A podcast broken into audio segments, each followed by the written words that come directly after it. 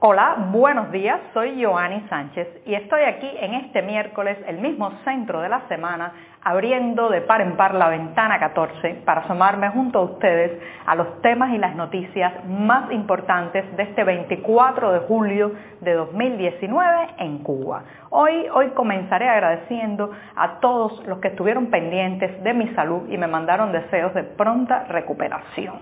Y también comentaré, para empezar, el dilema de Michelle Bachelet ante el caso cubano, viajar o no viajar a la isla para redactar un informe sobre derechos humanos. Por otro lado, el canciller ruso ha llegado a Cuba en una visita que tiene múltiples lecturas. Y hoy, hoy también me permitiré reflexionar sobre un tema que me toca de cerca, periodismo independiente en Cuba, un largo camino con muchos retos por delante. Y para terminar, una buena noticia, el Ministerio de Energía y Minas asegura que esta semana quedarán arregladas las averías eléctricas. Pues bien, presentados ya los temas, voy a pasar a revolver para tomarme el cafecito informativo. Ese que de lunes a viernes tradicionalmente ya comparto con ustedes desde diciembre del año pasado y que está recién colado, breve, un poco amargo, como ya saben que me gusta a mí, pero siempre necesario.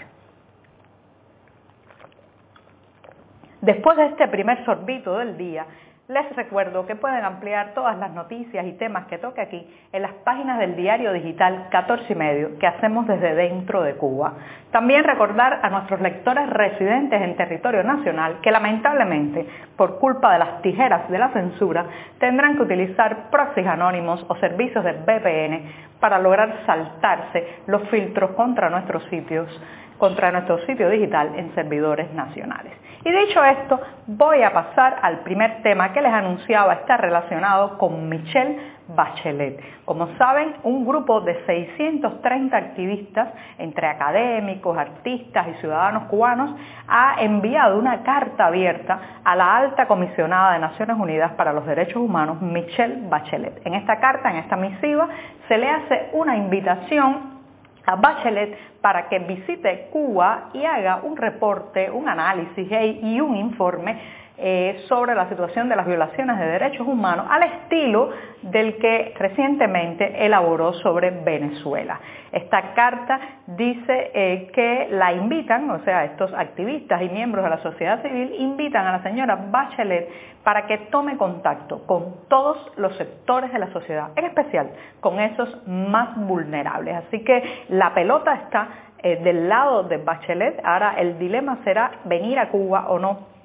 para elaborar un informe. Les recuerdo que en el documento que ella eh, conformó con su visita a Venezuela, documentó más de 6.800 ejecuciones extrajudiciales por parte de las fuerzas de seguridad venezolanas, esto en un periodo de tiempo entre enero de 2018 y mayo de 2019. Entonces la señora Bachelet llegó a la conclusión de cuestionar y condenar la estrategia de Nicolás Maduro de neutralizar, reprimir y criminalizar a la oposición política. Pues bien, imaginemos por un momento que Michelle Bachelet llega a Cuba. Cómo va a ser el proceso para acceder a ella, quiénes podrán hablarle, a qué lugares irá, eh, se conformará con las visitas guiadas a sitios maquillados que oficialmente eh, el que frecuentemente, perdón, el oficialismo cubano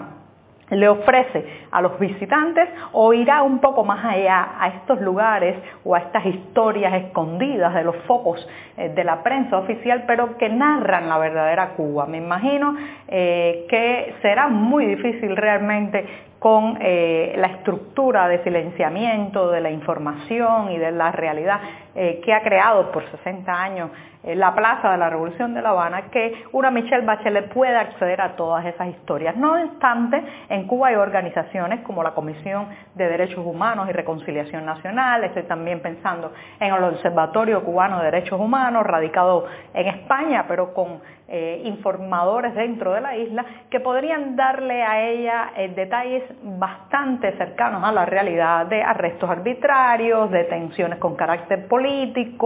golpizas y una serie de violaciones de derechos humanos, entre los que se incluye también el derecho a la libertad de expresión y de asociación, que podrían ya empezar a ayudar a la señora Bachelet a redactar el informe. Porque lo que sí choca mucho es que eh, se haga un tipo de reporte así sobre Venezuela y no exista alguno sobre Cuba. En la actualidad, eh, algunos ya a nivel de Naciones Unidas y de la Alta Comisionada de Derechos Humanos, teniendo Cuba un largo historial, un largo registro de violaciones de esos derechos. Eh, es, difícil condenar al alumno cuando no se ha condenado al maestro por las mismas prácticas. Así que Michelle Bachelet, la puerta está abierta, pase usted y por favor, si llega a Cuba a reportar, no se deje vendar los ojos ni tapar los oídos, que aquí, aquí hay muchas cosas que decir. Y bien, con esto paso rapidito a otra visita, pero esta no es una visita futura, esta es una visita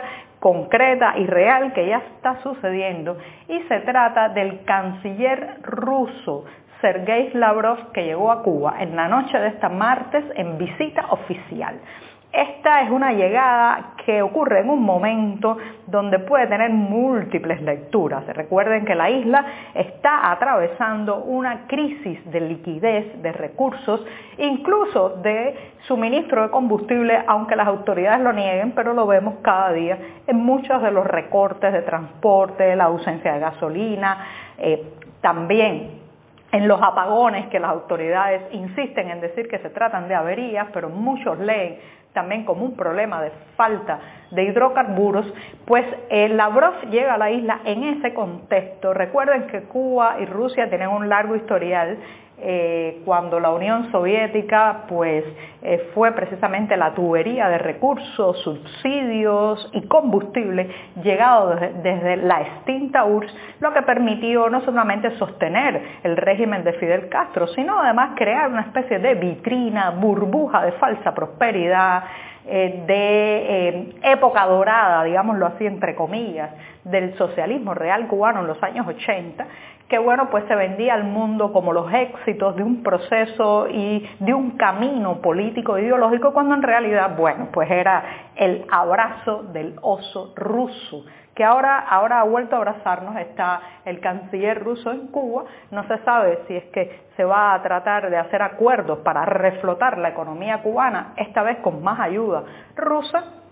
o si también esta visita incluye a Venezuela eh, como un tema neurálgico. Recuerden que Rusia ha estado y ha sido un pilar importante eh, en el último año para que Venezuela no sea condenada o el régimen de Maduro no sea condenado con la fuerza que se merece en los organismos internacionales.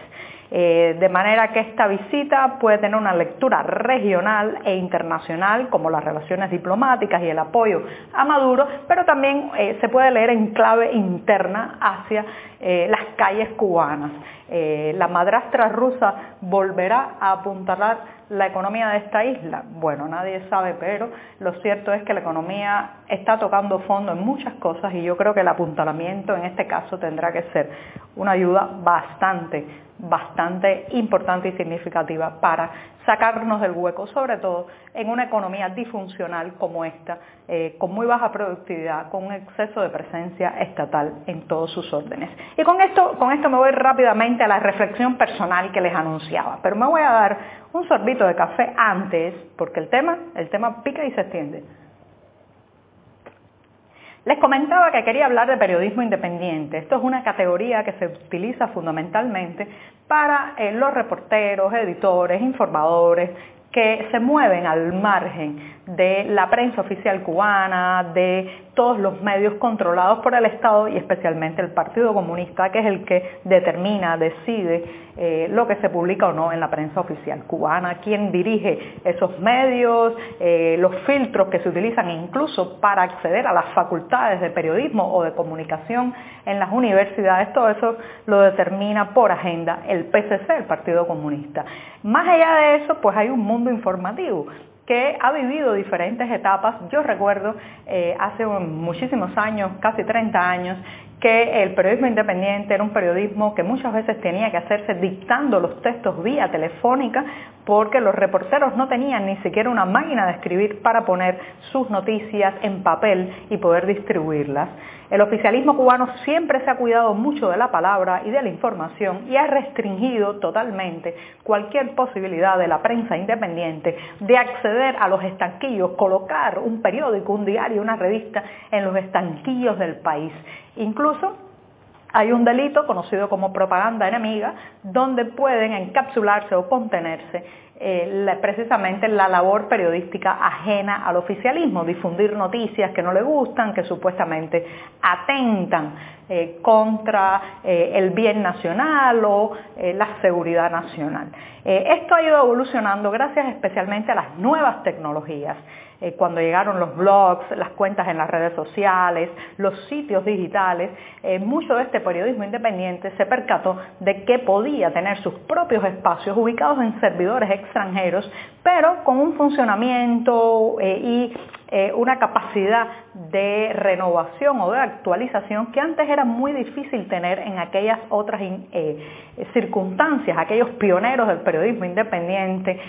que, bueno, pues les tocó lo peor, la represión y sobre todo muchas veces la incapacidad de sacar una noticia por cuestiones materiales y tecnológicas. Lo sé muy bien porque estoy casada con un periodista independiente de la vieja guardia, pero que también ha eh, pues eh, se ha sumado al carro del periodismo digital en los nuevos medios. Entonces, ¿cuáles son los retos ahora? Se han sumado en este momento muchos jóvenes profesionales, pero lamentablemente también se han ido muchos del país, muchos reporteros talentosos, periodistas que asfixiados por no poder ejercer su trabajo se van. Entonces, el reto es eh, mantener la publicación a pesar de la represión y de la censura dentro de la isla, subir los estándares, hacer más periodismo de investigación, cotejar más los datos, ir más a las instituciones aunque nos cierren la puerta en la cara eh, y tratar sobre todo de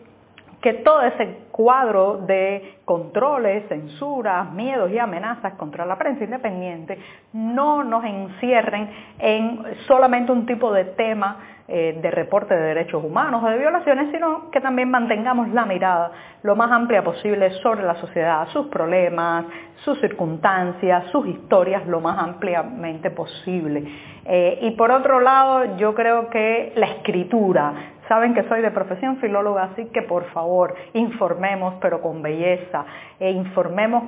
eh, con, con, una gramática agradable, con, palabras bien seleccionadas. Hay que eh, volver a enamorar a los lectores eh, con el periodismo de la escritura, aunque el audiovisual, pues el audiovisual bienvenido, me encantan las infografías y creo que eso también son asignaturas pendientes del periodismo independiente cubano que muchos lo hacemos, pero hay que ampliar más. Hay que llegar a los lectores con un contenido atractivo, pero que haga reflexionar y ayude, a mejorar nuestro país. Y con esto me voy rápidamente. Hay una nota del Ministerio